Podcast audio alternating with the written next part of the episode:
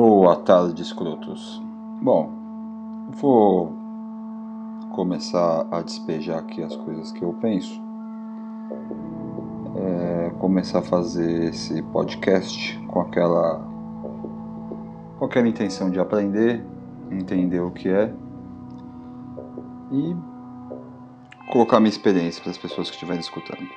Eu é, durante esse tempo que eu estou pesquisando sobre podcasts, sobre mídias sociais, sobre marketing digital e o cara da quatro, é, descobri que as pessoas elas se interessam, para o meu espanto, por um registro de voz das pessoas falando a opinião delas.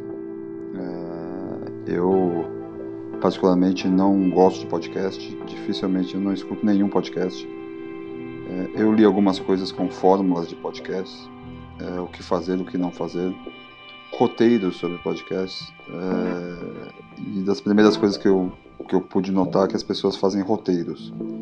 Que a primeira dica que qualquer site cretino que você busca sobre podcasts, a primeira dica é crie um roteiro, crie um tema e fale sobre esse tema.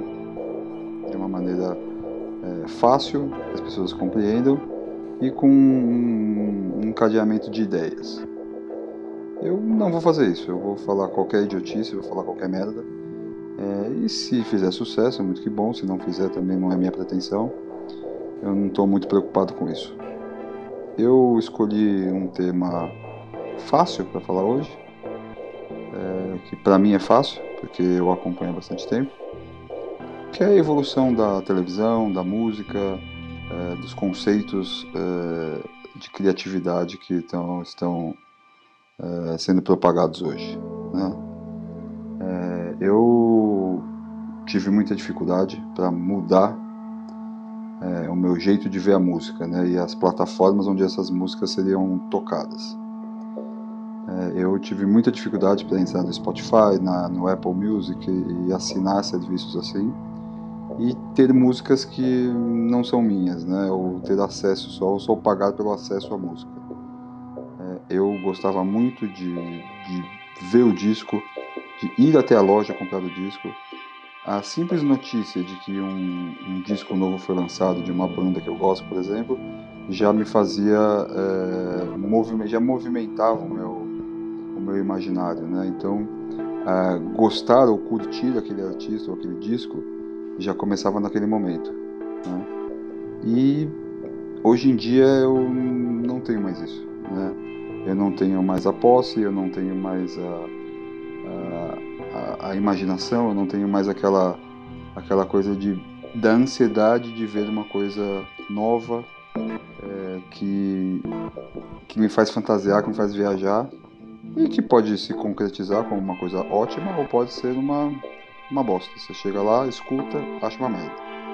É, mas tudo isso não existe mais. Nós, eu comprava o vinil, escutava o vinil de cabo a rabo, é, com a, a, capa do vinil e as letras das músicas na, na mão. Você compreendia que naquele momento lá, quando eu comecei a escutar música, que era começo dos anos 80, que os artistas eles é, se preocupavam em fazer uma obra, né? Assim, um disco é, era uma obra. Às vezes tinha muita diferença do lado A, do lado B. O lado A era um conceito, o lado B era outro. É, a gente tem isso ainda né, na nossa cultura de ver. É, sempre que uma coisa é um pouco mais alternativa ou experimental, é sempre relacionada ao lado B da, da arte. Né? É, e hoje você vê que tudo isso se perdeu. As pessoas fazem apenas é, músicas hits, o hit ele tem que estar enquadrado exatamente num, numa, em um formato que está sendo, uh, que é o formato que está vendendo naquele momento mundialmente. Hoje, neste momento, o que eu vejo que o, o formato é, é, o seguinte: é uma coisa meio latina, né? então você tem sempre um cantor ou uma cantora. Hoje, geralmente, aqui no Brasil, é uma cantora, né? que canta um pop é, pop que é uma mistura de salsa com funk, com sei lá, eletrônico. Um